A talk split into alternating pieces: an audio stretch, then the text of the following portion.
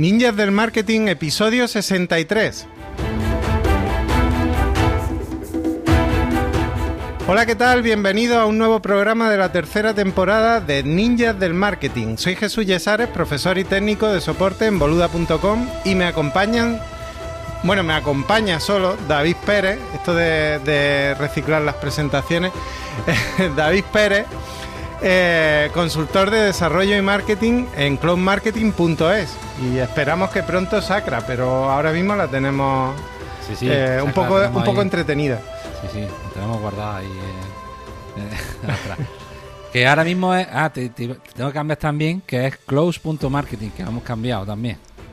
Bueno, ya estamos con el naming. Sí, sí, close.marketing. Ya a un- una terminación así chula de, de dominio, que es el punto marketing, que estamos. Vale, vale, pues nada, close.marketing.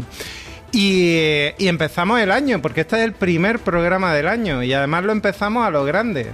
Sí, sí. Eh, porque tenemos un invitado muy especial porque además fue nuestro primer invitado. sí, es como vuelta otra vez a Back to the Basics. Sí, back to the basics.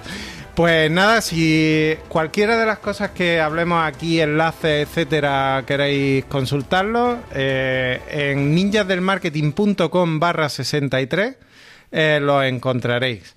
Así que nada. Pero antes de pasar con nuestro invitado, vamos a mantener el misterio todavía un poquito. Eh, David, cuéntanos algo sobre, sobre el patrocinador. Bien, pues patrocinador eh, sigue siendo Wiglot en este programa. Así que, bueno, ¿qué es Wiglot? Eh, pues El Harry Potter de las Harry traducciones. Potter de traducciones. lo hemos- Y bueno, hoy simplemente destacar que nos, com- nos comentan un poco la calidad de las traducciones que ellos trabajan, ¿no?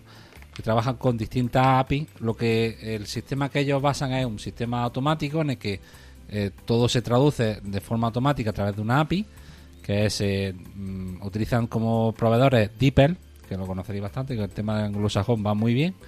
Google Translate, Microsoft Translate o Yandex Translate. Utilizan esos cuatro orígenes o digamos motores para traducir y lo que hacen es que después te permiten una capa de eh, traducción manual, es decir, que tú puedas revisar esas traducciones y darle un valor a, esas traducciones porque la automática evidentemente te da un- una capa de primera de, oye, tengo todo traducido y luego ya lo voy mejorando, ¿no? Vamos, que no se parecen a las traducciones de las cartas de los bares, ¿no? Que sí, bueno, esperamos, no, no, seguro. Seguro. Por ejemplo, DeepL funciona muy bien con el tema anglosajón, el inglés. Cuando quieras traducir a idioma anglosajón como in- el inglés, pues va muy bien, ¿no? Se, imagino que el motor lo irán adecuando según el idioma que tú quieras cambiar, ¿no? tenemos un término del día que está relacionado con el tema de hoy. ¿Mm? Y el término del día es membership site. Membership site, ¿qué es eso? Un sitio de membresía, porque es que tenemos que estar con las palabras de modernito de mierda cuando tienen una traducción en, en español, pero en realidad es que todo el mundo lo entiende así, ¿no? Entonces, voy a dar la definición que dio nuestro, nuestro invitado. Se trata de una web a la que te suscribes para tener acceso a un recurso. O sea, una suscripción. Sí. Está basado en, en suscripciones, ¿no? Yo pago y obtengo algo. Sí, pero. Digital porque... Pero un pago recurrente. Sí, un pago recurrente. Pero eso ahora, ahora que Ahora nos lo vamos explique. a matizarlo, ¿no? Bueno, ¿quién ha venido? Si hablamos de membership site, eh, lo lógico es que es que venga Joan Boluda. Muy buenas, Joan. Hola, ¿qué tal? Muy buenas, David, Jesús. Bueno, ¿cómo ha- ¿cuánto ha llovido desde la última vez que me pasé por aquí? Estamos más viejos, pero más guapos, ¿eh? 63 episodios en concreto. Ya. Han pasado unos cuantos. Ya ves, unos cuantos. Pero bueno, siempre es un placer pasarme por aquí, muy contento. Y escucha, estrenar el año es como estrenar el podcast casi casi. O sea que, Sí. genial. Estamos ahí Que fue lo que hiciste. que fue lo que hiciste en concreto. Cierto, Eh, cierto. Bueno, ¿quién es Joan Boluda? Joan Boluda es director de la Academia de Marketing Online boluda.com, que no sé si os suena, pero al principio algo he dicho de ella. Eh, bueno, es una academia de marketing online, desarrollo web y todo lo que necesites para crear tu negocio online.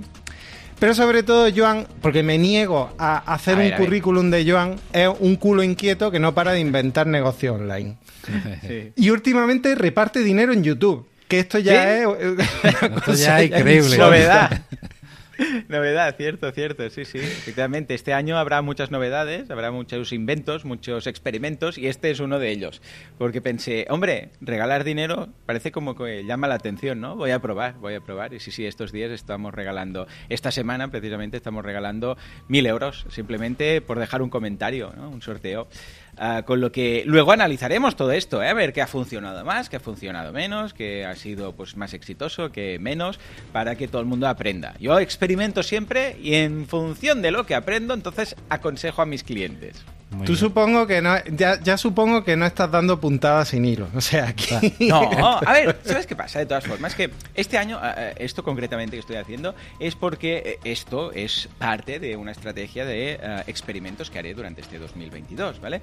es porque este dinero ha salido de otro sitio, o sea, el dinero tiene un límite, ¿no? Entonces, yo estaba hasta el momento invirtiendo en Facebook, entre otras cosas, en Facebook Ads y Google Ads, ¿vale? Y ya me harté, ya me harté de, de Facebook Ads y de Google Ads y todo todo, lo tedioso que es y tal, y las campañas, y ahora las cookies, y ahora no sé qué, y ahora Facebook te dice, no, pero ahora no se traquea no sé qué por culpa de iOS 14, y dices, mira, ¿sabes qué? Basta. Voy a dejar de invertir en todo esto y haré ese, ese, mismo presupuesto lo haré en cosas alternativas, ¿vale?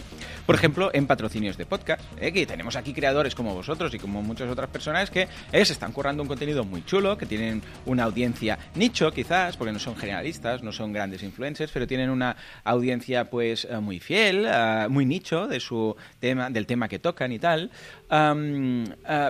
vamos a darles una oportunidad, vamos a derivar este dinero aquí, ¿no? A ver qué pasa.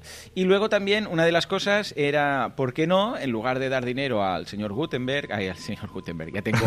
A, te, obsesionado con Gutenberg. Sí, sí, estoy ya con Gutenberg, que no es. Zuckerberg, en este caso, ¿vale? Ah, de darle dinero, que ya tiene mucho, escucha, voy a dárselo a, la gente. Entonces pensé, hey, pues en lugar de, una opción es darle a alguien que crea contenido, la otra es dar dinero directamente ah, para conseguir, pues, eh, cierta visibilidad, ¿no? Y esto es una de las cosas que he hecho, ¿no? Eh, y hay más, hay más que haré durante estos primeros seis meses. Y luego, pasado el verano, después de las vacaciones, con la calma, analizaré, o durante las, eh, durante las vacaciones, analizaré todo esto y veremos qué ha surgido mejor, ¿vale? Esto también lo hice en su momento, por ejemplo, estos experimentos lo hice en su momento en la campaña de, crowdfunding de la guía del emprendedor. Mm. Fue, claro, yo, yo defendía muy pero muy a ultranza el, el, crowdfunding para crear un producto, para lanzar un producto. Pero yo, eh, con crowdfunding digo, pero yo no lo había hecho, entonces claro, como te, que te sabe mal no decir, haz lo que digo y no lo que haga, ¿no? Nunca he sido de eso, con lo que lancé la campaña. Pues ahora ha sido, ¿sabes qué? En lugar de hacer lo típico, vamos a invertir dinero en otras cosas, muy de guerrilla, muy pensamiento lateral, muy alternativas, ver que funciona, que yo calculo que de todo lo que experimentaré, la mitad no funcionará, seguramente, y de la otra mitad, pues mira, un 25% del, del 50% restante, un 25% más o menos, mira, lo comido por lo servido.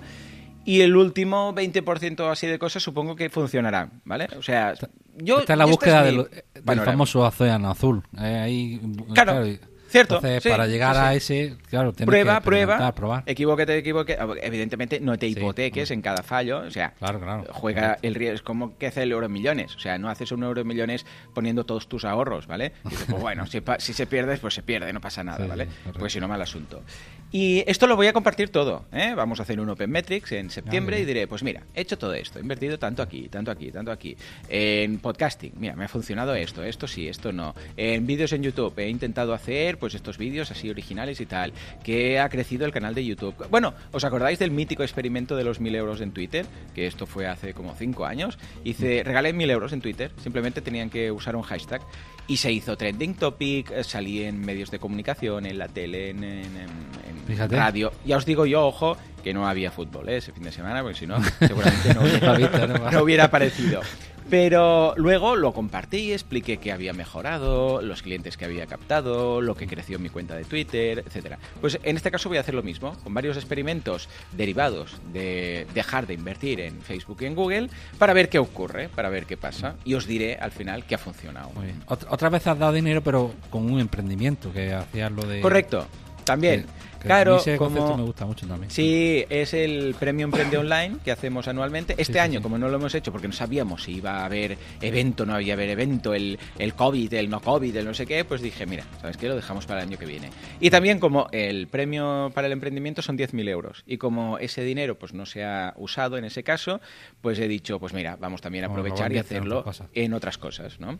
El- la primera que pedí de regalar mil euros era una idea de negocio y surgieron más de mil ideas de negocio ¿eh? en ese vídeo, ojo, Joder. más de mil ideas de Ostras, negocio. Qué barbaridad. Ah, con lo que voy a seguir dedicando dinero a hacer cosas alternativas y al final veremos que ha funcionado.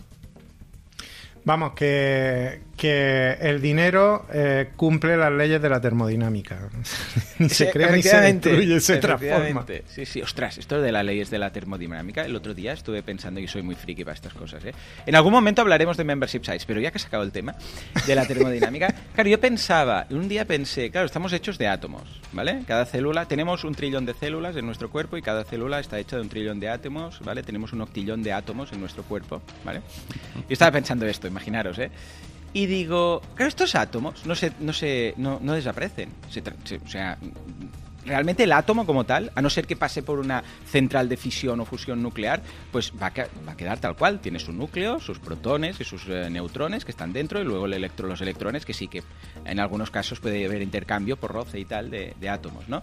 Pero ese átomo está ahí desde el principio de los tiempos. O sea, todo el octillón de átomos que me forma a mí o a vosotros estaban ahí ya desde el principio de los tiempos. Estaban O sea, en una galaxia algunos de ellos. Claro, en alguna, Sagan. igual no era ni esta, ¿vale? Pero estaban allí.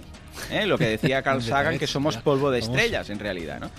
Pero claro, yo luego pensé, pero ya, vamos a suponer, las- los últimos años de vida de estos átomos, los, los últimos miles de años, que seguramente han estado siempre aquí en la Tierra, esto quiere decir que igual un átomo mío, en estos momentos que tengo yo aquí en mi cuerpo, estaba en un dinosaurio, estaba en una montaña, estaba en un, yo qué sé, en Einstein, por ejemplo, ¿vale? O sea, los átomos que formaban el cuerpo de Einstein siguen existiendo. Einstein como tal no, ¿vale? Pero sus átomos, bueno, menos su cerebro, que está ahí en Formol, en alguna universidad, ¿vale? Está ahí. que, que es cierto que lo dio a la ciencia, ¿no?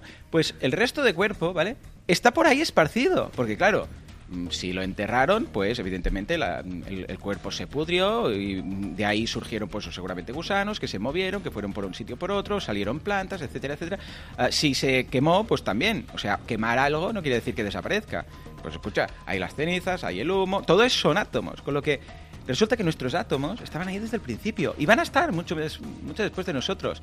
Y lo estuve buscando. Dije, los átomos que me conforman ahora en estos momentos ya estaban. Y sí, sí. Y se ve que hay muchísimas posibilidades que cualquiera de nosotros tenga átomos, pues yo qué sé, de un dinosaurio, de, de un famoso, de un famoso ya de hace muchos años que pereciera en su momento. O sea que, y no lo sabemos, pero igual tenemos uno de esos átomos. Pero las Fíjate. posibilidades son altísimas, ¿eh? Ya. Ya ves tú qué cosas. eso decía, eso decía Carl Sagan que, que podíamos tener átomos de una de una galaxia que, que explotó en, en su momento. Sí, sí, porque el átomo está ahí, no se entera. Está ahí, su rollete, tiene su núcleo, su- sus electrones eh, dando bailecitos y seguirá, ¿eh? Y seguirá, a no ser, ya Seguirá. te digo, que pase por una, por una fusión nuclear. Entonces, eh, pero aún así, un átomo está formado por quarks y electrones, quarks positivos o up quarks y down quarks, con lo que esos quarks que es, de hecho, bueno, nos pondríamos muy científicos, pero esos quarks sí que ya son indestructibles porque no dejan de ser una interferencia en un campo cuántico, ¿no? Pero bueno, buscad información sobre física cuántica y, Sí, sí, sí, sí. y flipadlo. Porque En Pero mientras tanto, en este ver, ¿no? momento, en este momento en el que nuestros oyentes se han quedado de pasta de boniato, ¿no? que dicen, pero eh, estoy en Coffee ¿Este Break señor? o estoy, estoy en Coffee Break o en los ninjas del marketing. Lo que sí que está claro es que Átomos Tuyos mm, tiene el libro que se estrena mañana. ¡Bien! ¿Cómo lo has ligado ahí? Eso te ha gustado. He encartado, ¿eh? El bien. libro que se estrena mañana, eh, día Ajá. 13, eh, que lleva ya en preventa unos pocos meses. Sí, se ve que el señor Bezos le gusta hacer esto, ¿no? Ah, en lugar de lanzar un libro y, ¡eh, ya está aquí! Lo prelanza, ¿vale? En Amazon se hace esto y me comentó la gente, bueno, de hecho, Eugenio de, de Anaya Editorial me dijo, no, no, esto va muy bien, ¿por qué? Porque tú vas vendiendo durante todo este tiempo y cuando sale a la venta, de repente, como se han acumulado todas las ventas hasta el momento, Boom, ¡boom! bestseller. Y por eso todo Cristo es bestseller, ¿no? Cuando Claro. sale, ¿por qué? Porque vamos a suponer que se ha vendido uno al día, ¿vale? Durante este mes y pico. De repente ya hay 50 vendidos. Y los los de la venta, de repente, ¡boom! se dispara porque es como si ese día lo hubieran comprado, pues yo qué sé, pues 50 eh, o 100 o 200. Y se ve que funciona muy bien, muy, muy correcto. Yo aún no lo tengo, ¿eh? Estoy esperando. Hoy, precisamente, Anaya me ha mandado un mail que me dice, ah, te vamos a mandar los libros que te tocan por derecho de autor. Y me han pedido la dirección. O sea que igual alguien lo va a tener antes que yo, imagínate. Surrealista. Fíjate, pues, pues sí, de hecho, esta entrevista la estamos haciendo un poco a ciegas porque, claro, si, si el autor no tiene el libro, imagínate los que entrevistan. Pero imaginémonos que lo tengo aquí, porque al final fin es un libro? No, sino un conjunto de átomos. Sí, pero bueno, Efectivamente. es un tema que, que conocemos de ti bastante y, se puede podemos aventurarnos bastante. Venga, va, yo creo que sí. Venga, vamos a... Lo primero es recomendar el libro. El libro se llama Membership Site, la, guía completa. Lo edita Anaya eh, en la colección esta tan buena que ha sacado de Social Media, en la que hay tan buenos autores. Y, nos conocemos como todos mucho, ¿no? Por lo menos la gran mayoría, seguro. Somos todos como muy colegas. No sé qué ha pasado a Naya, que nos ha pillado como el grupito, pues está Tellado, ¿no? Emilcar, yo, o sea, ¿Quieres que no? Los que tenemos una colección ahí, como que cuando la vi por primera vez, que fue a través del libro de Tellado, de WordPress, uh, grande, Tellado, uh, estuve mirando el resto y digo, pues si somos todos el grupito este de, podcasters y de, y de bloggers nuestros, ¿qué ha pasado aquí? Sí, sí, por eso me hace mucha ilusión formar parte de este grupito, sí, sí. Qué bien, qué bien. Yo no, una edición que está muy bien, que de hecho aprende bastante. Y la han sabido especializar mucho en el tema de marketing online y, bueno, con una carátula diferente, diferencia. Y aquí hemos tenido a unos cuantos, mira, aquí nos enseña... Mira, ahí tenemos el de... Nos por dar envidia, como no estuviste en la WordCamp Sevilla, a mí Tellado me regaló y me dedicó y le agradezco mucho eh, el libro que yo lo tenía en Kindle, pero, pero hombre, tenerlo en papel y firmado Hace por ilusión, ¿verdad? Hace ilusión. Mucho. Yo a ese libro le tengo mucho cariño, aparte de porque es un tellado grande. Me pidió él el prólogo, ese libro tiene mi prólogo. Efectivamente. Y, mm, y fue a raíz de eso que Eugenio, de Anaya, me, me pidió escribir un libro. Me dijo, ostras, Joan, me ha gustado mucho el prólogo, ¿por qué no escribes un libro? Tal cual, fue así, fue así, ¿eh? Y dije, ¿cómo? ¿Qué? Porque claro, yo pensaba, digo, pues ya está hecho, ya me costó bastante el prólogo, ¿no? Y digo, y me dijo, sí, ¿por qué tal? Y no sé qué. Y dije, pues venga, va. Lo que pasa es que justo en ese momento empezó todo el COVID, porque esto fue en 2019 o algo así. Ah. Y, dije, bueno, no sé qué tal. Bueno, total, que de a peras, al final, de el uno por el otro, no. no ¿Cuánto tardó tiempo y lo menos? Pues unos seis meses aproximadamente, unos seis meses, porque yo el libro no me dedico únicamente al libro, no digo como las películas, el escritor que se va en medio del bosque a una cabaña a escribir con la máquina, con la Olivetti de cinta. Eh, eso hace Juan Gómez Jurado, que yo lo, lo pues sigo bastante aquí, y se tira un abrazo, hombre, grande, grande. Pues no, yo, yo me bloqueo unos 45 o 50 minutos al día entonces, claro, pues 45 o 50 minutos, pues cada día un ratito. Entonces lo que hago es, el primer día hago el índice, en este caso ya lo tenía el índice porque como tengo también la guía del membership site, no la definitiva esta, sino una guía mucho más cortita. Para que os hagáis una idea, yo en mi web tengo una guía, que es la, la guía del membership site, que son 20.000 palabras, ¿vale? Pues en este caso estos son 75.000 palabras, este libro, ¿vale? Para que os hagáis una idea de la diferencia con, una base, con la guía. Claro. Sí, pero como ya tenía la base, digo, bueno, pues voy a, voy a ir a más, voy a añadir más, he añadido también algún, episodio, algún capítulo único de, de, mm, de cosas que salen un poco de membership site, que es como montar eh, un negocio, porque claro, está muy bien saber montar un membership site, pero si no sabes cosas básicas de un negocio, como tu cliente mm, eh, ideal, pues claro, ¿qué vas a hacer? No, no he añadido algunos extras. Eh, mm. y, luego cada día, pues cuando ya tenía el índice, era nada, un pequeño párrafo de cada capítulo, y luego ya me ponía, digo, venga, capítulo 1, y empiezo con el primero, hasta que de sí, y al cabo de unos 45 o 50 minutos, pues hasta el siguiente día. Había días súper ágiles, que escribía casi casi que medio capítulo, había días que, que ostras, estaba súper encallado porque no sabía exactamente qué ejemplo poner, no sé qué, no sé cuántos, pero al final de seis meses, pues sale el libro. Y me hace ilusión, ¿eh? aparte de porque es esta colección multimedia que la llaman, y porque conozco a todos los autores y son súper majos todos y, nos avenimos, es porque, ostras, yo había sido consumidor de libros de Naya, ¿no? Yo había, yo como peque en el cole, que no tenía un cuaderno de Naya. Claro, un libro de Naya. Y me hizo ilusión. Y esto lo cuento en el libro, no sé si se lo habrá leído, pero yo lo cuento. Los de Naya dijo, este, este libro que hago aquí es un cliducto de imagen, ¿no? porque un libro Difícilmente, a no ser que seas Rowling, eh, eh, difícilmente vas a vivir de un libro. Sí, hombre, puedes ingresar, ¿vale?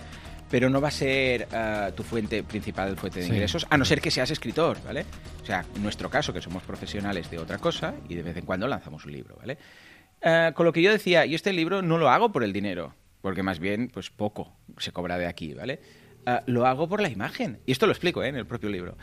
¿Por qué? Porque el hecho que Anaya, que es una editorial que suena, y mm. sobre todo a todos nosotros que hemos pasado por libros de, texto en el cole de Anaya, o sea, es como decir Planeta, Anaya, son mm. editoriales que suenan, la gente dice, mira, pues el hecho que Anaya confíe, porque Anaya es un inversor, es un inversor que invierte en una materia prima, que es un manuscrito, para imprimirlo, distribuirlo, venderlo y ganar dinero, ¿vale? Y pagar al autor y que salga a cuenta, pero no deja de ser un inversor, ¿vale? Pues alguien que, un inversor como Anaya, en forma de editorial, confíe suficiente en una persona como Joan, ¿vale? Para poner dinero ellos, imprimir un libro y esperar venderlo con beneficios, esto te da imagen y te da, eh, quieras que no, cierta confianza y te da un punto de, bueno, pues de profesionalidad, ¿vale?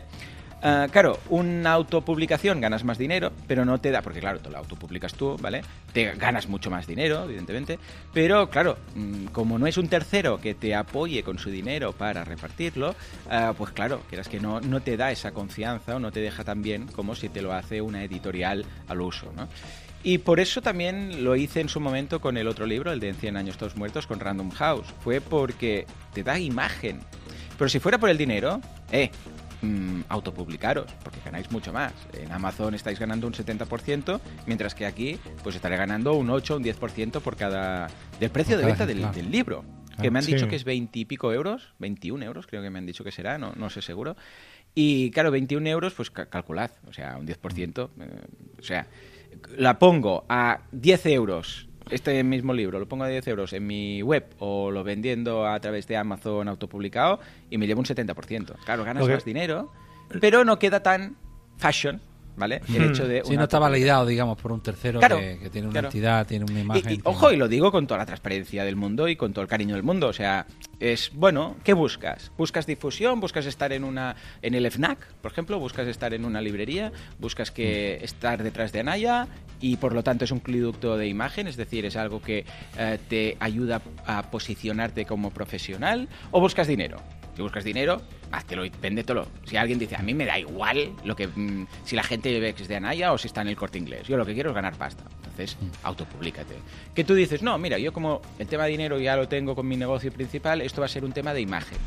Y entonces, por ejemplo, yo lo que también, que también beneficia indirectamente a tu negocio principal. Porque sí, al final, sí, sí, los tres imagen, mayor notoriedad. Sí, y cuando las cosas van mal, los que han podido trabajar la imagen son los que, los que quedan. O sea, cuando en un sector se satura todo, como en muchos sectores, al final los que han trabajado más la imagen, intentar ser una referencia con este tipo de, productos, como por ejemplo dar clases. Yo doy clases en ESADE, ¿vale? Pero porque queda bien, no porque me apetezca pillar el coche e irme a San Cugat y perder una mañana entera, ¿vale? Me lo paso bien, ¿vale? Pero no es por el dinero, es por otras cosas. El dinero está bien, pero... Un poco, claro, yo gano más dinero, claro, yo gano más dinero haciendo un Skype desde casa o desde la oficina, ¿vale? Ah, que me voy a tardar una hora que voy a cobrar el doble, ¿vale? Porque cobro el doble que estando en casa que yendo a una universidad. Pero queda bien decir que das clases en una universidad, porque te valida una vez más. Y esto, a ver, lo sabe todo el mundo, no estamos descubriendo las Américas aquí. Sí, sí. De hecho, alguien me decía que mm, hmm. cuando, digamos, con ciertos clientes, no es lo hmm. mismo dar una tarjeta que dar un ah, libro.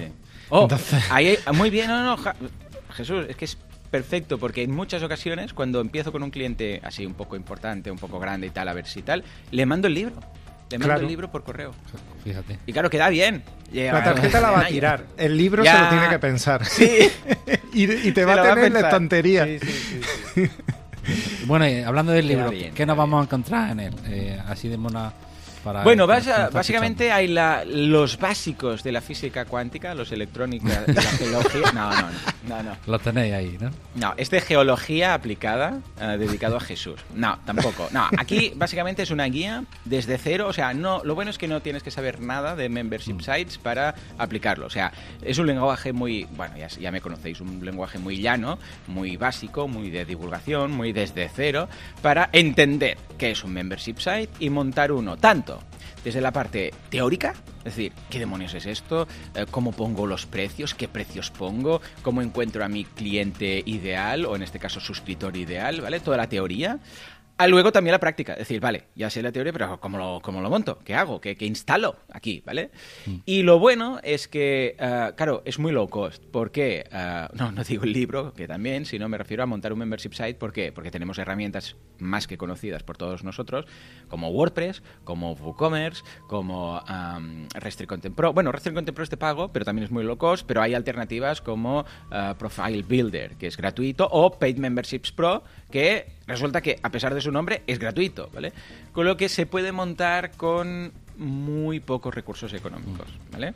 Entonces ahí hablo, ya os digo, desde va en lenguaje, o sea, los episodios son o los capítulos son de forma natural, es decir, lo primero que tenemos que saber, que es la base, que es el progreso, digamos, completo. Correcto. Luego plantearte a quién te vas a dirigir, luego pensar en el tema de los precios, pensar el tema de lo que comentabas tú antes de si esto es eh, mensual o no es mensual, si vale la pena poner o no precios trimestrales, los pros y contras de poner un pago anual o trimestral o mensual mensual, eh, el precio si tiene que ser muy alto o muy bajo, si tenemos que tener un precio único o varios, como por ejemplo Netflix, ¿no? que te dice, pues eh, hay el de 12 euros, el de 15 y el de 17, ¿no? Entonces, ¿qué diferencias podemos poner para que la gente opte por un precio multinivel o no? O empezar solo con uno, ¿vale?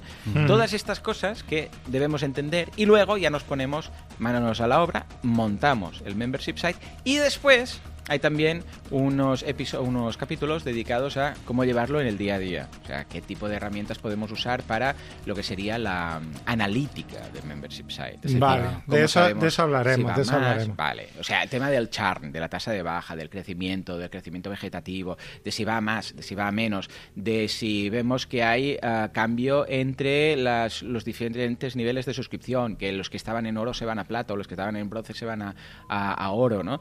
Todo esto que es el el día a día del membership site y evidentemente cómo evitar el churn, ¿eh? la tasa de baja, cómo hacer que la gente no se dé de baja, porque es un membership site pero no es una hipoteca, o sea, la gente se puede dar de baja cuando quiera. ¿no? Y hablamos de esto, este es la, parte final, ¿no? la analítica y el día a día, la gestión del día a día, que es lo que tenemos que hacer. ¿Y por qué deberíamos poner en marcha un membership site? O sea, ¿qué, qué nos va a traer de beneficio o qué no? Mira, actualmente yo considero que el membership site es el mejor modelo de negocio existente en Internet. ¿Vale? O sea, el mejor, sin duda alguna. ¿Por qué? Porque tú puedes tener un e-commerce, pero fijémonos que para que un e-commerce funcione, ah, la gente tiene que hacer lo que se llama una acción activa, que es ir y comprar cada vez. O sea, tengo que ir, tengo que comprar. Se me acaba o le necesito, tengo que ir y tengo que comprar. Tengo... Y cada vez que lo quieres, tienes que ir y comprar. En cambio, un membership site es al revés. O sea, solo tienen que hacerlo una vez, ¿vale? Ah, si no hacen nada, es decir, si se mantienen pasivos, vas a seguir cobrando. Tú te apuntas a Netflix y si no haces nada más, Netflix cobra cada mes, ¿vale? Ah, claro, imagínate, o un gimnasio, tú te apuntas al gimnasio y aunque no vayas, ¿vale? O sea, si tú no haces nada, eso se va a seguir pasando, ¿vale? Imagínate que Netflix, ¿vale? Imagínate, ¿eh? Imaginaros, locura total. Que tú tuvieras que ir cada mes a pagar Netflix. a la ventanilla. Claro, imagínate que tuvieras que ir, bueno, antes como se pagaba pues la luz, ¿no? Aún hay gente que va a pagar la luz cada mes con la factura y tal. Imagínate que tuvieras que darte, o sea, pagar cada mes porque si no, no ves Netflix.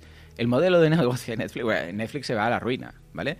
¿Por qué? Porque, bueno, últimamente no lo veía tanto, ¿no? Luego, ostras, no me va bien este mes, mira, el, que viene. Claro, si te pasa el pago. Te da tiempo a pensarlo. Claro, Aquí está. Entonces, en el momento en el cual la acción activa no es la compra, sino la cancelación. O sea, que yo para eh, la acción que tengo que hacer no es para comprar, sino para cancelar, de repente vemos que todo funciona mucho mejor. ¿vale? Entonces, esto funciona muy bien en todo tipo de membership sites. El único que tiene un pequeño tipo de problema en esto es cuando es un membership site de producto que se te acumula. Tengo un cliente que tiene un membership site de producto de té y tenía el problema que, eh, claro, cada mes recibían una cajita con té, ¿no? Y se les acumulaba en la cocina, no llegaban a no llegaban a, consumirlo. Entonces, claro, se daban de baja porque decían, es que tenemos aquí que ya no nos cabe en la cocina no sé cuántas latas de té. Entonces hemos ido cambiando el tema y tal, ¿no?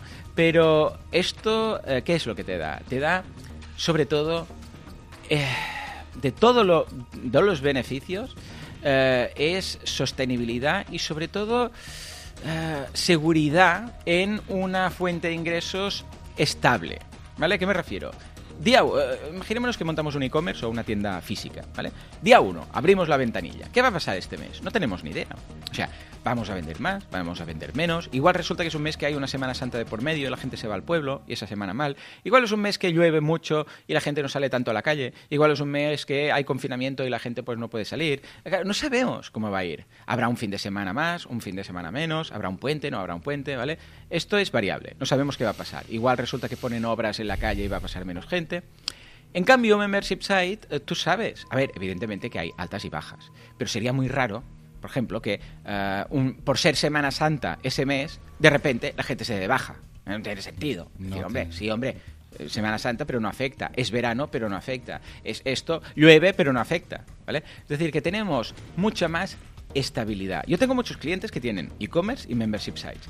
Y solo viendo el nivel de facturación, o sea, cuando ves el gráfico de enero, febrero, marzo, todos los meses, ¿vale? Y ves lo que ingresan, cualquiera de nosotros, viendo, nada, en tres minutos viendo estos esquemas, podemos decir, sin ver el e-commerce, o sea, sin ver el dominio, sin ver nada, solamente con el gráfico sabemos si se trata de un membership site o de un e-commerce. Pero sin ningún tipo de duda. Tengo un amigo que es DJ que yo digo que lee el vinilo, ¿vale? Porque él viendo el vinilo Eh, claro, el vinilo, si os fijáis, depende de qué ángulo lo veis, se ve si está ahí, eh, porque se ve las pistas. ¿Os acordáis cuando eh, queríamos cambiar de canción? Que saltabas porque veías como un huequito entre líneas, un color distinto, ¿no? Pues él es capaz de leer el vinilo, ¿no? Y decir, sí, mira, aquí es más fuerte, aquí no sé qué, y yo, yo flipo con este hombre. Pues esto seríamos capaces de hacerlo simplemente mirándolo los ingresos de cada mes. ¿Por qué? Porque no hay volatilidad hay un poco de subida, un poco de bajada o se mantiene. Pero no hay mes de enero, boom, subida, mes de febrero, bajada, subida, bajada. O sea, no hay estos golpes de volante tan fuertes como tiene un e-commerce que no sabemos qué va a pasar, sino que vemos que es muy estable, especialmente, evidentemente, si tenemos una mensualidad. ¿eh? Si es anual, ya cambia el tema, pero si es mensual, mm. vemos mucha estabilidad. Y la estabilidad que, importante es, ¿no? Para poder hacer tus planes, para hacer tu eh. previsión de equipo, de gente... Vital. Yo, yo recuerdo a mi mujer que cuando lanzó el membership site de, tiene una academia de costura online. Y recuerdo que decía, eh, me iba diciendo, mira, con lo que tengo en el membership site, ya pago el alquiler. Pues entonces tenía una tienda física. Y dice, ya pago el alquiler de la tienda. Y yo pensaba, mira, fíjate, es lo que decíamos, es que claro, eh, esta estabilidad te permite decir, vale, yo sé que sería muy raro que se desapunte todo el mundo de repente, ¿no? Con lo que yo sé que puedo contar más o menos con este dinero. Y con esto pago, pues, la luz, pago el teléfono, pago no sé qué, me saco mi sueldo. Claro, eso es lo que se llaman los cliductos de estructura, ¿vale? Que son los necesarios para pagar las bases de todo. Claro, lo bueno es que te permite, lo que dices tú, David, eh, te permite eh, hacer planes, te permite saber si puedes contratar a una persona más o no, te permite saber si puedes hacer una inversión. Porque, claro, después de tantos años viendo una estabilidad, y a pesar de, ojo, algo tan disruptivo como el COVID, ha mantenido la estabilidad de la gran mayoría de membership sites, dices, hombre, pues esto es bastante sólido, con lo que puedo hacer planes a largo plazo. En cambio, un e-commerce o una tienda o algo de vender productos de uno en uno, Claro, la gente se acojona y dice, uy, uy, uy, voy a ahorrar, voy a ahorrar, voy a ahorrar, porque esto ha pasado con el COVID, se ha disparado el ahorro ¿no? en las familias, mm. pues voy a quitarme de mm, comprar esto y de lo otro y de tal, ¿vale? Cambio el membership y es más difícil, especialmente si es un membership con un precio muy bajo, muy no-brainer, que estamos hablando de 5 o 10 eh, euros al mes, ¿vale? Igual se desapuntan de un gimnasio de 30 y pico, ¿vale? Ah, pero de algo que te lo puedes gastar en, no sé, en un Starbucks un par de tardes, eh, queda como de lo último a renunciar. Entonces, digamos, bueno, aquí el consabido siempre de los ingresos pasivos. ¿Tenemos ingresos pasivos? ¡Oh, quieto parado! Ya, me has puesto, me has puesto a prueba aquí, me has tocado en la fibra, ¿no? Eh, nunca, nunca hablaré, eh, y evidentemente David lo sabe, eh, de ingresos pasivos. ¿Por qué? Porque hay mucho, hay mucho mm, lerroxismo aquí y populismo sobre monta esto que va solo y no tienes que hacer nada. Un ingreso pasivo para mí es como los billetes de 500, que se dice que hay, pero yo no he visto nunca, ¿vale? Ah, para mí eh, no existe en mi mundo. Es decir, yo he intentado probar cosas de estas, es decir, bueno, pues algo que vaya solo, algo que vaya en piloto automático.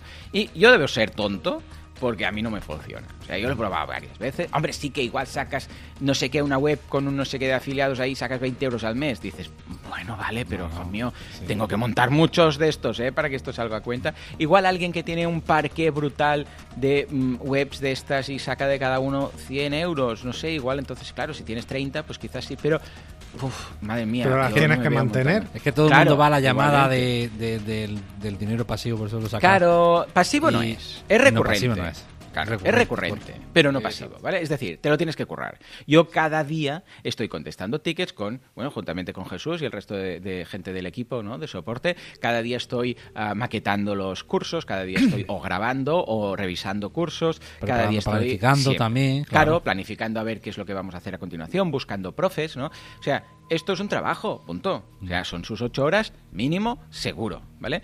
Con lo que sí, es un ingreso recurrente, pero a cambio de un trabajo recurrente. Tema mm, pasivo, entendido como un ingreso pasivo algo que se hace una vez y luego ya vives de rentas. Pues esto, no sé, yo a mí no me sale. Como no sea comprar una propiedad y alquilarla, pero aún así siempre surgen cosas. ¿eh? Estoy seguro que la gente que tiene alquileres, siempre hay, ah, no sé qué, ahora se está operado el termo. Ahora, seguro que los propietarios tienen algo que decir aquí, ¿no?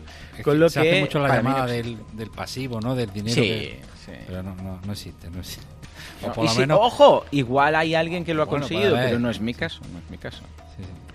Y, eh, y, bueno, y, eh, y, qué tipo de membership nos podemos encontrar? Porque un membership no son, no son el mismo tipo. O sea, no, no todos son como boluda.com o Netflix o Spotify.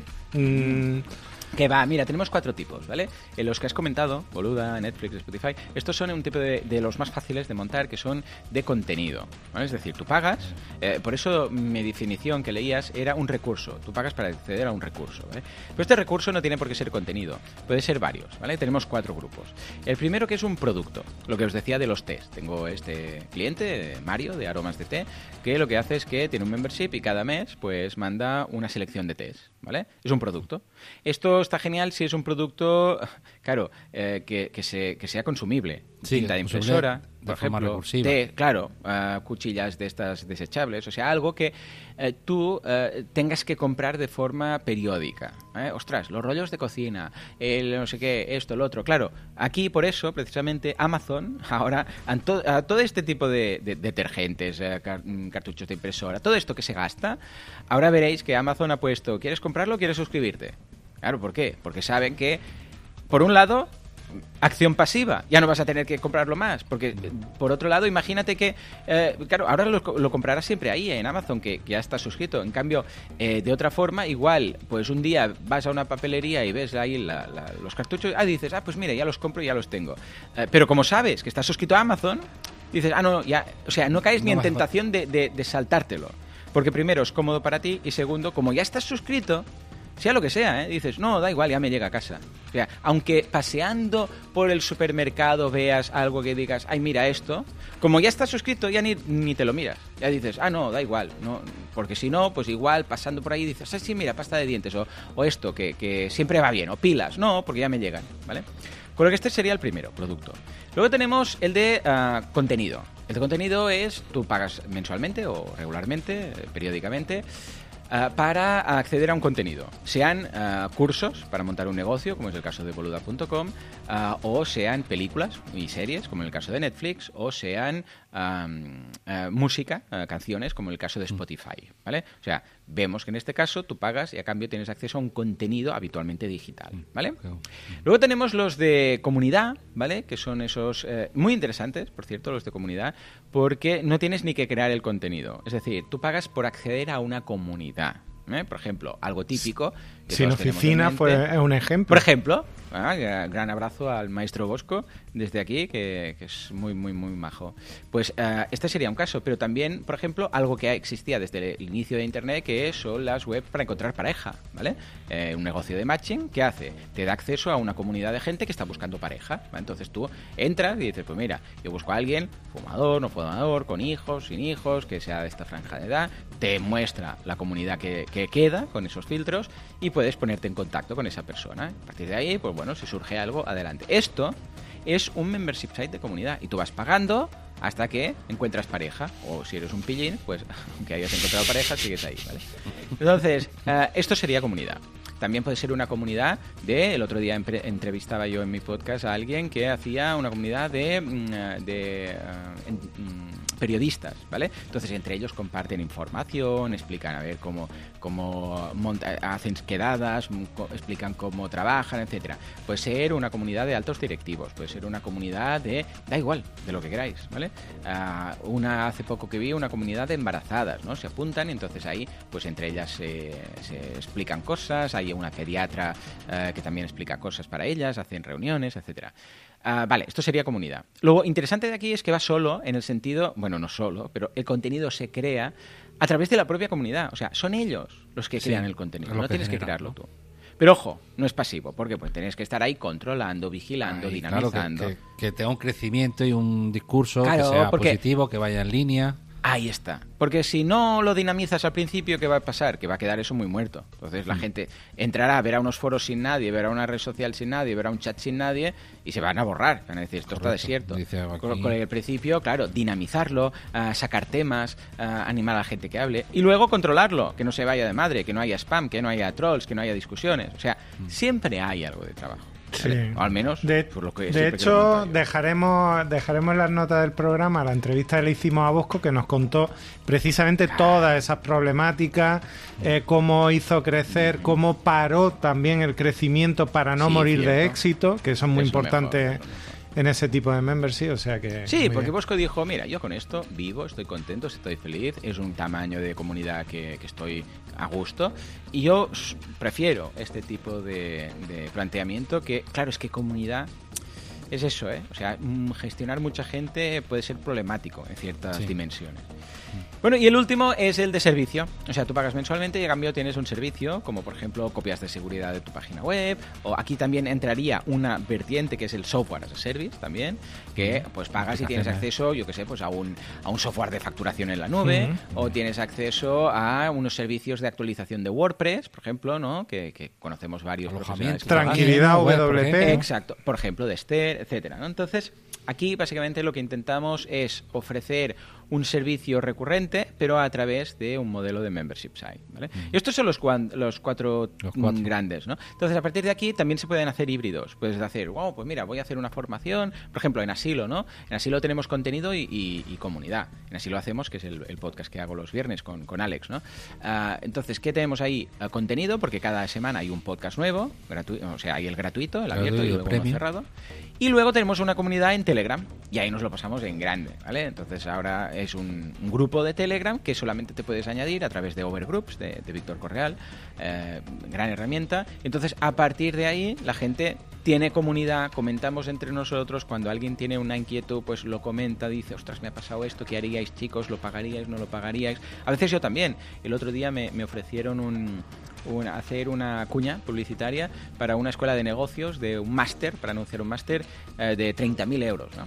Entonces, claro, yo les decía, mira, chicos, me ha pasado esto, ¿no? ¿Qué, qué creéis que, debería hacer en este caso? Porque yo, ya sabéis que no soy muy fan de hacer un máster de 30.000 euros, ah, cuando realmente lo que defiendo son cursos ah, pues más ah, directos, más... learning, ¿no? Claro, y learning, más sacarte los certificados, o los cursos de boluda, o sacarte los certificados de, de Analytics, que son gratuitos este tipo de formación que ir a buscar esto, ¿no? Pero claro, también depende un poco de lo que busca la persona. Igual la persona busca conocer otras personas eh, de su nivel para hacer networking, entonces quizás le encaja más ese producto, o sea... Y ahí nada, se abrió un debate y cada uno aportaba su punto de vista. Y esto es comunidad, ¿vale? Con lo que, fíjate que, si, que se puede hacer un híbrido. Y decir, pues mira, es un producto que además te da acceso a una comunidad, es una comunidad que además eh, tienes unas magistrales para ah, formarte, etcétera. ¿eh? O sea que en ese sentido... Ah, ningún problema para mezclar varios de estos tipos, pero al menos que seamos conscientes de lo que ofrecemos y no liarnos mucho al principio, porque luego lo tenemos que mantener. Muy bien. Sí, sí, correcto. Sí, porque al final tienes que ofrecer ese servicio y luego darlo y claro, ese soporte después que va detrás. Todo lo que das luego no lo puedes quitar. ¿eh? O sea, siempre estás a tiempo de añadir cosas. Pero una vez las has añadido, si las quitas, pues sabe mal al suscriptor. Y bueno, no has comentado ya los plugins, ¿no? O sea, una vez que tenemos la idea, como dices tú, de tener tenemos el cliente objetivo, qué tipo de membership queremos crear, ya entramos un poco a la práctica, ¿no? Que comentabas, ¿no? Y un poco ahí entramos a, las plataformas, ¿no? Que, bueno, me imagino que varias, ¿no? Aparte de WordPress, ¿no?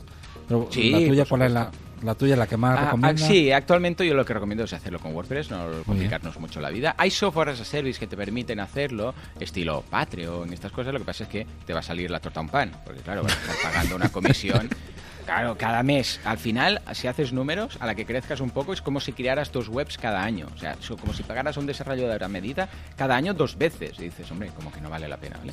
Entonces, yo qué te diría, WordPress, ¿vale? Montarlo in the house. Con. Eh, aquí hay tres grandes plugins que recomiendo. Uno siendo el más low cost, que es gratuito, porque es un modelo freemium, que es Paid Memberships Pro, ¿vale? Este de aquí es gratuito y te permite hacerlo. Uh, luego, Raster Content Pro, que es mi favorito, ahora forma parte de la familia de iThemes, ¿vale? Con lo que también, muy interesante, ah, porque está sobre todo pensado para ah, memberships que no sean, que no impliquen luego montar una tienda, que no sean de producto, ¿vale? y luego sobre todo eso para ese, para ese tipo de, de membership contenido. contenido. Sí, correcto. Contenido es ideal. Y luego tenemos grande entre grandes WooCommerce, ¿vale? Que WooCommerce no es gratuito. Bueno, WooCommerce base sí, pero luego necesita dos plugins, o uno, depende de lo que montemos, que es Membership Sites, uh, WooCommerce Membership Sites y WooCommerce Subscriptions. Y con esto, que son unos 200 euros cada plugin, pues también lo podemos montar, ¿vale? Es un poco más caro en ese sentido, un, un precio un poco más alto, pero a cambio tenemos todo el ecosistema de WooCommerce, ¿vale?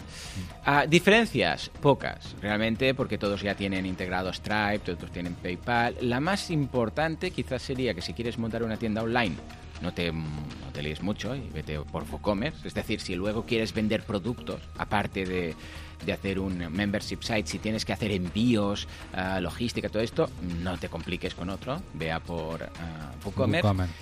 Y luego el tema del plan de pago, que resulta que mientras que Paid Memberships Pro y Restre Content Pro usan el pago de Stripe, ¿vale? De la pasarela, en este caso Stripe, puede ser también PayPal. WooCommerce no, WooCommerce hace el pago manualmente él cada mes. Uh, claro, una diferencia que al final, puedes decir, es lo mismo. Lo que pasa es que mm, si algo sale mal, hay más posibilidades que salga algo mal en tu página web que en PayPal, ¿vale? Es decir, Ah, si la pasarela es la que se encarga de hacer el pago, eh, cuando alguien se suscribe, va a PayPal o a Stripe y le dice, hey, eh, señora pasarela de pago, ah, cobre a esta persona cada mes este importe. Y PayPal o Stripe se lo apunta y dice, vale, yo cada mes me encargo, ¿vale? Y eso no está la responsabilidad, claro, eso no falla. La responsabilidad es de Stripe o es de PayPal, ¿vale? En cambio, de la otra forma, es, la propia, es el propio plugin, en este caso WooCommerce es como funciona, que cada mes va a Stripe o va a PayPal y le dice, hey, toca hacer el pago. Claro, ¿qué pasa aquí? Que, eh, claro, si la web cae, si hay algún plugin que se actualiza y hay algún problema que no sé qué, si falla el webhook de no sé cuándo, claro, es mucho más probable que falle nuestra web, por muy bien alojada que la tengamos, eh, que, que la tengamos, que que falle Stripe, ¿vale? O PayPal. ¿Por qué? Porque tienen un equipo, un equipo ahí brutal, ¿vale? Con lo que yo siempre he sido más partidario que sea la propia plataforma, ¿vale? Pero una vez más, si resulta que por eso vas a dejar de usar WooCommerce y tienes una tienda, entonces pues no, vas a tener que usar WooCommerce. Con lo que no hay un mejor plugin, sino un plugin ideal para cada situación de la persona, del negocio, del tipo de membership site, del tipo de cliente, etcétera. Y de esas pasarelas de pago que estabas comentando, PayPal, Stripe. Hombre, sin duda alguna Stripe. Red, forever. Sin duda alguna ¡Oh, no! Dios ¡No! Eso, eso. ¿Cuál, cuál es la que más te que me nubla la razón? Uh, yo sin duda alguna me voy con PayPal. No, es broma. Uh, me voy con Stripe. ¿Por qué? Porque es la más barata, entre otras cosas. Además es la, la interfaz y la, la, API para programadores es brutal. Tiene integraciones en todos lados. Además es uh, súper útil para encontrar los suscriptores. PayPal es, es una, una, jungla encontrar ahí cosas. Y Redsys, bueno, ya ni hablemos, ¿vale? O sea, de entrada ya no tienen integraciones en la mayoría de plugins, ¿vale? Con lo que ah, yo iría a por Stripe, por, porque además incluso el soporte en Stripe es de personas. Yo conozco el equipo de Stripe en España, que estaba encabezado por, por Borja, ¿vale?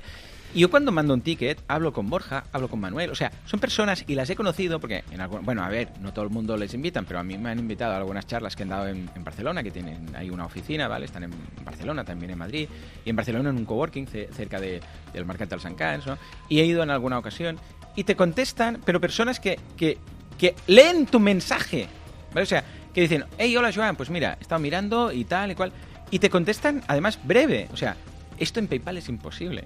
En PayPal es como un. Bueno, mm, parece que tengan como un listado de preguntas y respuestas y te copian y te pegan la respuesta de tal. Y dices, no, pero si esto yo ya lo sabía, yo quería saber por qué ha pasado tal cosa. Y te vuelven a decir lo mismo. Es, como intentar hablar con Facebook. ¿sabes? Sí, igual. ¿Por qué me han paneado en la cuenta? No has, has incumplido alguno de estos puntos. Y dices, los he mirado y los he cumplido todos. ¿Qué ha pasado? Y te dice has incumplido alguno de estos puntos. Pero que ya los he mirado. Eh. Has incumplido. Ay, Dios mío, al final acabas loco. Aquí no, aquí es una persona. O sea que muy contento en este sentido por, cómo hace Stripe. No hay plataforma perfecta, ¿eh? Todo el mundo tiene sus eh, deficiencias o sus puntos débiles, pero de todo lo que hay, lo mejor, sin duda. Sí. Y una, una pregunta muy común es que, porque sabemos que los americanos te hacen una factura en una servilleta y les vale, y les vale cualquier cosa. Pero hay un problema que es muy común y es la facturación. Eh, pues, por ejemplo, con Restrix Contempro, que no te hace unas facturas como se hacen a la europea. Entonces, totalmente. Eh, ¿Cómo podemos facturar correctamente con los membership sites? Eh, ya que ninguno viene preparado a nuestro modo de facturar. o sea, que, ¿tú cómo lo soluciones? Lo mejor, sin duda, y lo que recomiendo es parar, desactivar y, mm, vamos, mm, quitar el plugin todas las funcionalidades de factura, ¿vale? Del propio plugin, porque son un Cristo, ¿vale? Y no cumplen nada. Ah, claro, aquí las facturas tienen que ser consecutivas, fechas, ahí va su rollo, ¿vale? Completamente. Pasar también totalmente de la facturación de Stripe, que va su rollo también, es un Cristo. Además, hay un problema con la facturación de Stripe, que cualquier factura, o sea, eh, Stripe emite una factura y a continuación intenta hacer el pago. Si el pago pasa, muy bien, pero si el pago no pasa, esa factura queda igual. Es decir, que si usáramos las facturas de Stripe, tendríamos que, a nivel fiscal, declarar como beneficios todos los impagos del membership site, de las cuotas no fallidas. Madre mía. ¿vale? Y cuando hay 3, 4 fallidos seguidos, también. O sea, que imagínate tú la locura. Claro, si fuera al revés, si creara la factura una vez el cargo está hecho bien, entonces no hay problema. Pero bueno, como no es así, lo mejor es sin duda alguna usar un sistema de vinculación con un software de facturación español, europeo al menos, ¿vale? Mm. Ah, yo recomiendo o bien factura directa, que es el que utilizo yo, o bien cuaderno, o bien Holded, también lo tiene, ¿vale? Holded, yo lo recomiendo muchísimo, Sí, está muy bien. Todos tienen integración con, ah, algunos con plugins directamente, mm. aunque a mí no me gusta integrar con un plugin, porque el plugin, ya sabemos qué pasa, que a veces falla el plugin, que a veces hay un webhook que no sé qué, con lo que yo siempre lo integro con Stripe, con la pasarela, ¿vale? O con PayPal. Entonces tú le dices, señor, yo qué sé, pues factura directa o Holded o lo que sea. Cada vez que haya un pago correcto, o sea, con éxito, en esta plataforma de pago, Stripe, PayPal, lo que sea, ¿vale? Crea la factura.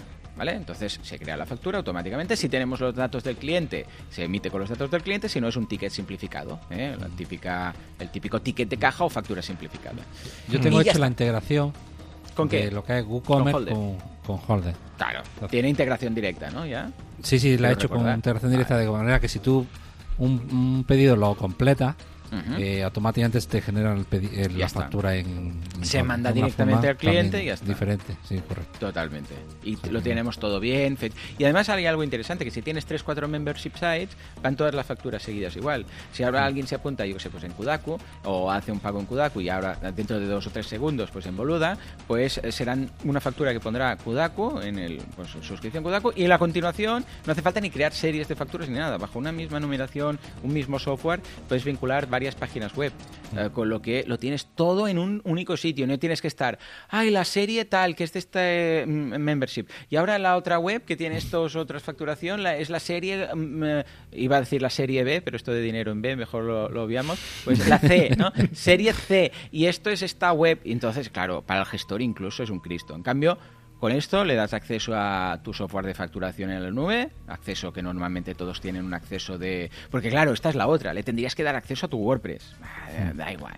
imagínate un gestor dentro del WordPress bajando... No, no, no, quita, quita, quita. Yo le doy acceso al factura directa o al cuaderno o al holder de turno y además tienen un acceso, estos software que tienen un acceso de gestor que solo sirve para visualizar y bajar y ya está ya lo tienes todo y sin ningún tipo de duda. Integración, yo personalmente lo hago con Zapier. Cada uno lo puede hacer con Integromat, con N8, no sé qué, que también hay este eh, gratuito, con eh, IFTT, o sea, hay muchos, ¿vale?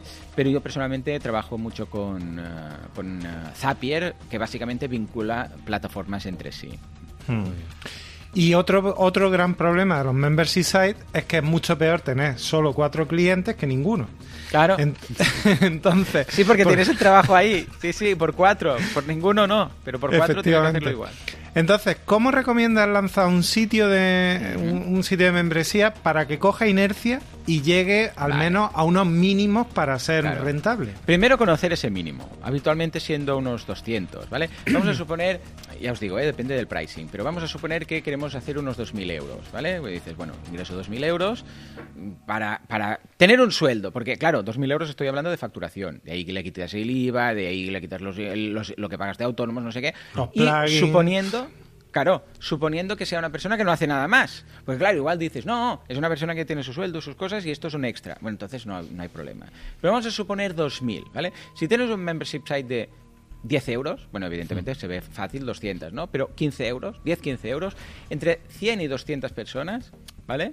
Ya tienes esos 2.000. Luego de ahí le quitas todo y al menos que quede mil eurista, ¿vale? O sea, mil y pico. Hay mucha gente que diría, hostia, membership site, sacarme un sueldo, pues ya está, ya, ya, ya me va bien, ¿no? Con lo que estamos apuntando a unas 150 personas de promedio, ¿vale? Entonces, para tener 150 personas de promedio deberíamos tener, claro, calculemos que la conversión habitualmente es de un 1%, ¿vale? Con lo que si tenemos, por ejemplo, 1500 personas en nuestra comunidad, ¿vale? Estamos hablando de un podcast, estamos hablando de un canal en YouTube, estamos hablando de un blog, ¿vale? Serán 15 personas que se apuntarían.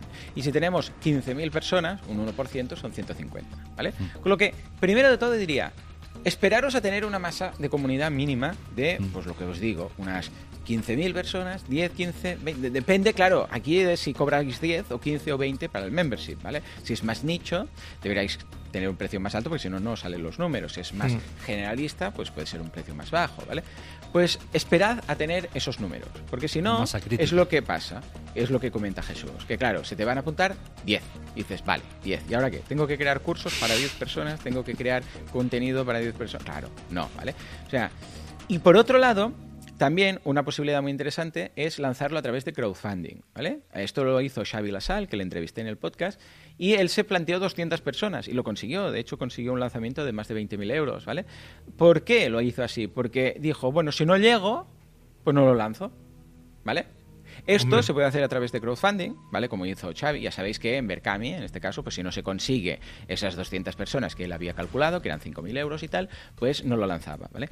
Esto también lo podéis hacer vosotros. Es decir, podéis hacer, escucha, pues yo voy a, voy a generar una, a través de Stripe, también lo podéis hacer, una captura del pago sin hacer el pago como tal, sino una preautenticación y si funciona, adelante. También lo podéis hacer con un plugin de crowdfunding, que hay muchos para WordPress, ¿no? Es decir, pues si se llega a tantos, lo monto, si no, no.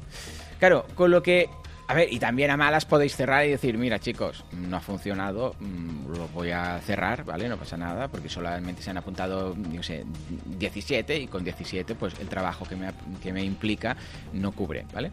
Ah, pero si realmente preguntáis a vuestra audiencia o a vuestra comunidad, a vuestros seguidores, eh, si veis que hay interés y tenéis una masa mínima, eh, yo soy muy partidario de empezar eh, y empezar con un lanzamiento que tenga un eliciente eh, que haga un poco de FOMO, un poco de Fear of Missing Out, un poco de ay que me lo pierdo, ¿vale? Porque en muchas ocasiones hay gente que se espera, que dicen, bueno, cuando tenga más contenido, cuando tenga más rodaje, cuando tenga más comunidad, cuando tenga un poco más, o, o la persona cuando tenga un poco más de tiempo. El problema es que esto siempre se va alargando, siempre es, bueno, el mes que viene.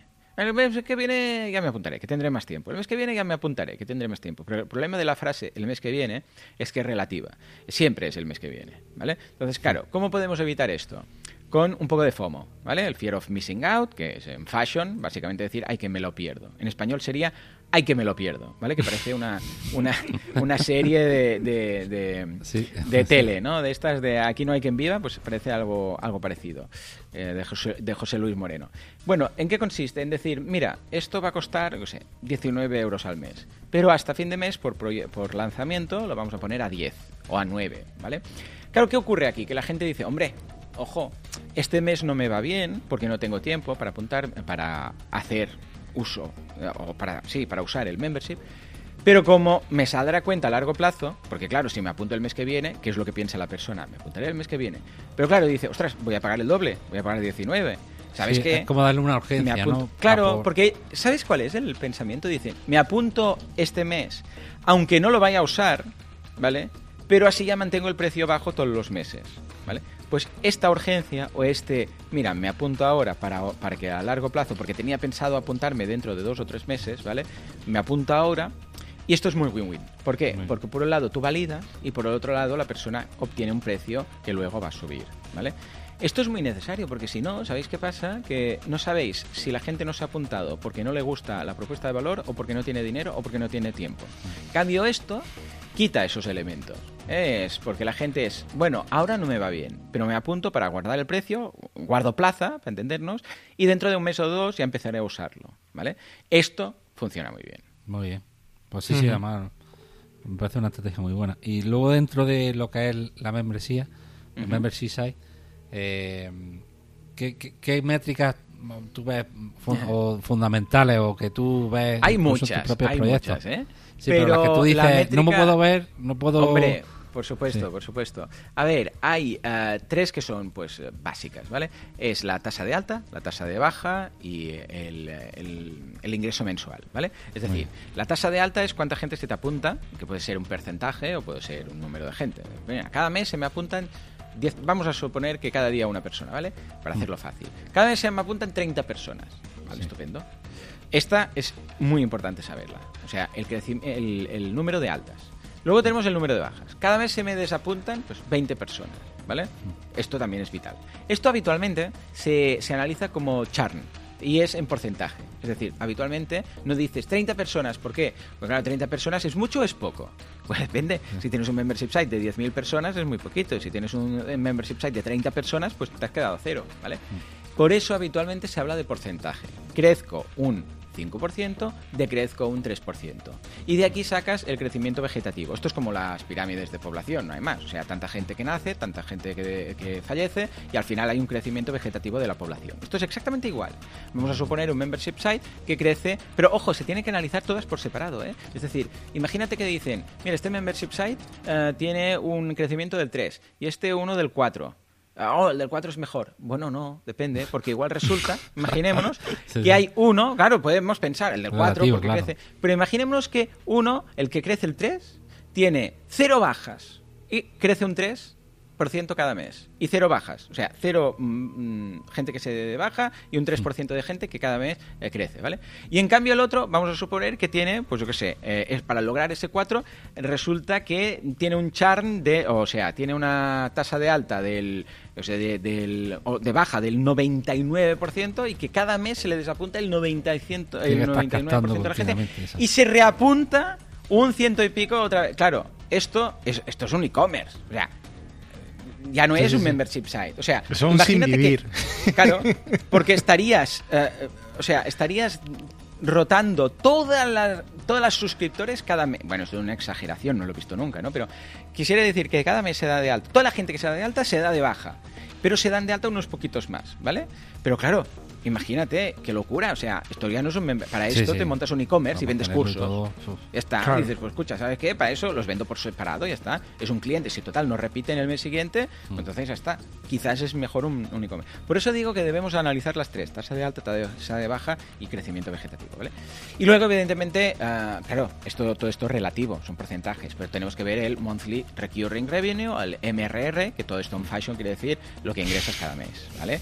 Es decir, tú puedes decir, ¿qué es mejor? Vuelvo a la pregunta. ¿Un membership site de crecimiento vegetativo del 3 o del 4? del 4, del 4. Ya, pero resulta que el del 4 está ingresando 20 euros y el del 3 está ingresando 3.000. Ah, bueno, claro. ¿eh? Es decir, claro, he ampliado un 100%, he subido un 100% de suscriptores. Tenía uno y ahora tengo dos. los datos relativos ya sabemos que son muy relativos, ¿vale? Eh, entonces, claro, en cambio alguien dice, no, yo crezco un 1%, pero tengo 2.000 suscriptores. Hombre, Claro, es que fijémonos. Por eso digo que está muy bien los estudios eh, relativos, pero al final cuánto ingresamos también cada mes, ¿vale? Y esto se llama MRR o Monthly Recurring Revenue, que también es yo creo que lo primero que mira todo el mundo cuando entra en Stripe ¿no? o en PayPal, decir, a ver, ¿cómo me ha ido este mes respecto al mes anterior? Y ya para ir terminando, eh, hay quien dice que, y bueno, también puede ser una sensación que, esté en el ambiente, el membership site, la verdad es que ha sufrido un boom eh, en los últimos años brutal. Y en España no quiero mirar a nadie, pero puede que tenga un poquillo de culpa también. Entonces, eh, ¿Tú crees que estamos realmente en una... Eh, podemos estar en una burbuja o cerca de una burbuja de, membership site? ¿Qué va? ¿Y hacia dónde crees que deben ir para que eso no sea así? No, para nada, para nada, no es burbuja. Lo que estamos viviendo es un cambio de, bueno, es un crecimiento muy alto, que evidentemente lo que va a pasar, bueno, yo es mi punto de vista, ¿eh? ya veremos, pero yo creo que lo que va a pasar es que se va a atomizar mucho más, o sea, van a salir muchos membership sites uh, muy nicho muy mm. específicos, muy, verticales. Es decir, membership sites para escritores, membership sites para... Claro, eh, no, no estoy hablando de grandes, o sea, grandes membership sites estilo Netflix o Spotify o este tipo de cosas, no, ¿vale? Pero uh, membership sites que puede montar una persona o un matrimonio que controlan de algo y tienen su comunidad de 200, 300 personas, estos estamos empezando justo ahora. O sea, hmm. sí que es cierto que no vamos a tener la posibilidad de montar membership sites uh, millonarios, que dices, es que tengo 10.000 apuntados aquí, ¿vale?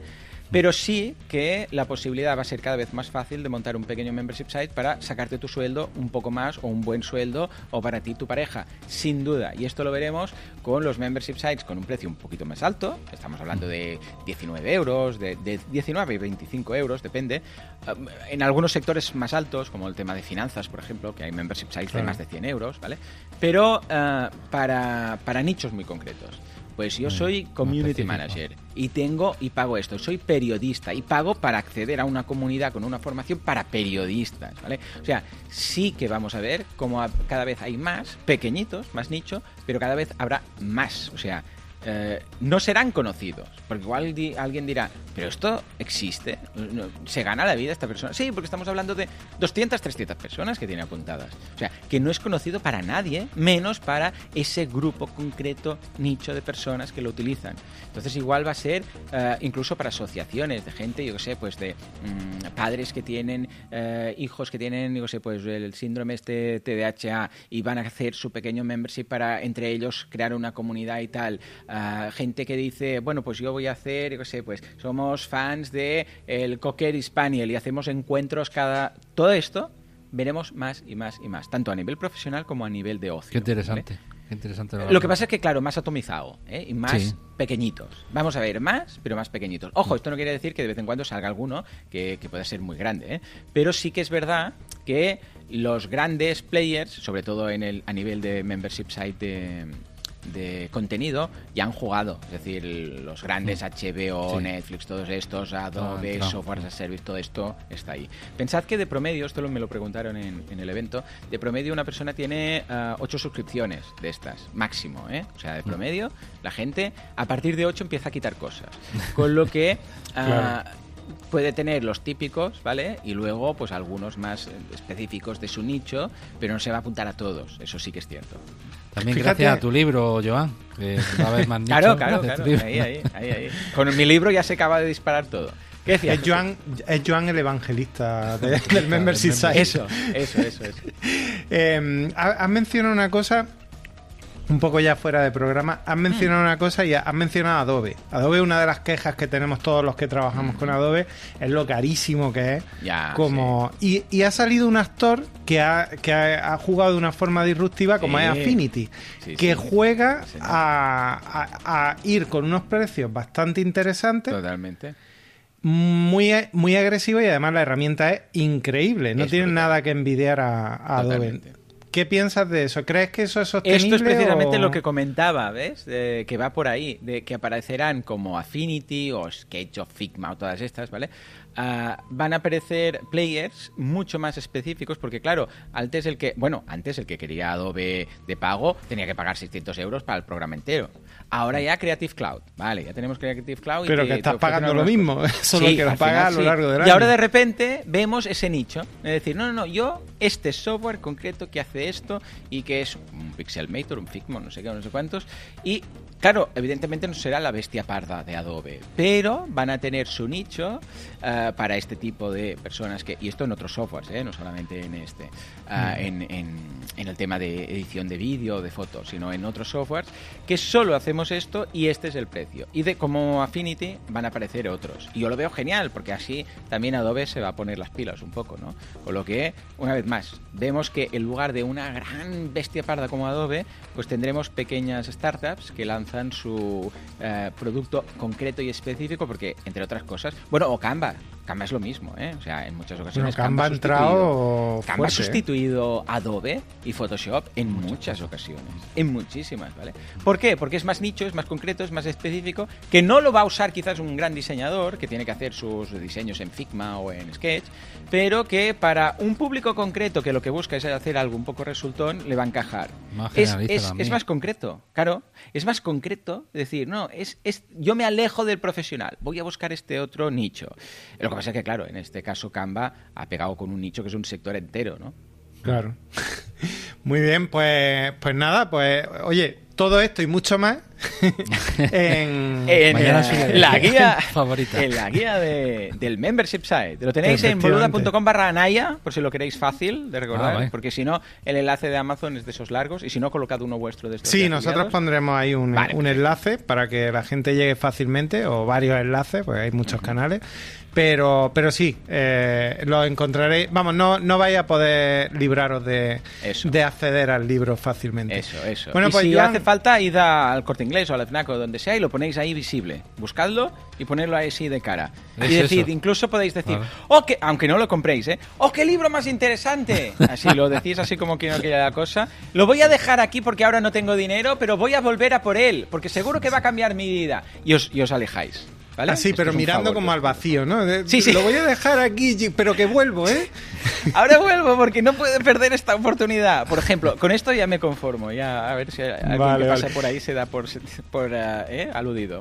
Yo voy a barrer para casa y, voy a recomendar que lo compréis en las librerías de barrio, que lo oh, necesitan también. Y que Amazon ya tiene mucho. Que el tío se sube en un cohete a... Y si no lo tienen, pedidlo. Eso sí, que está muy aburrido el pez. Está muy aburrido, efectivamente. Pues dinos dónde nos, te podemos encontrar. Bueno, tú y yo nos encontramos, pero fácilmente. Tú y yo no hay quien, no hay quien se nos, que, no hay quien nos separe. Pues mira, eh, me podéis encontrar en boluda.com. Fácil mi apellido, ¿eh? Boluda.com.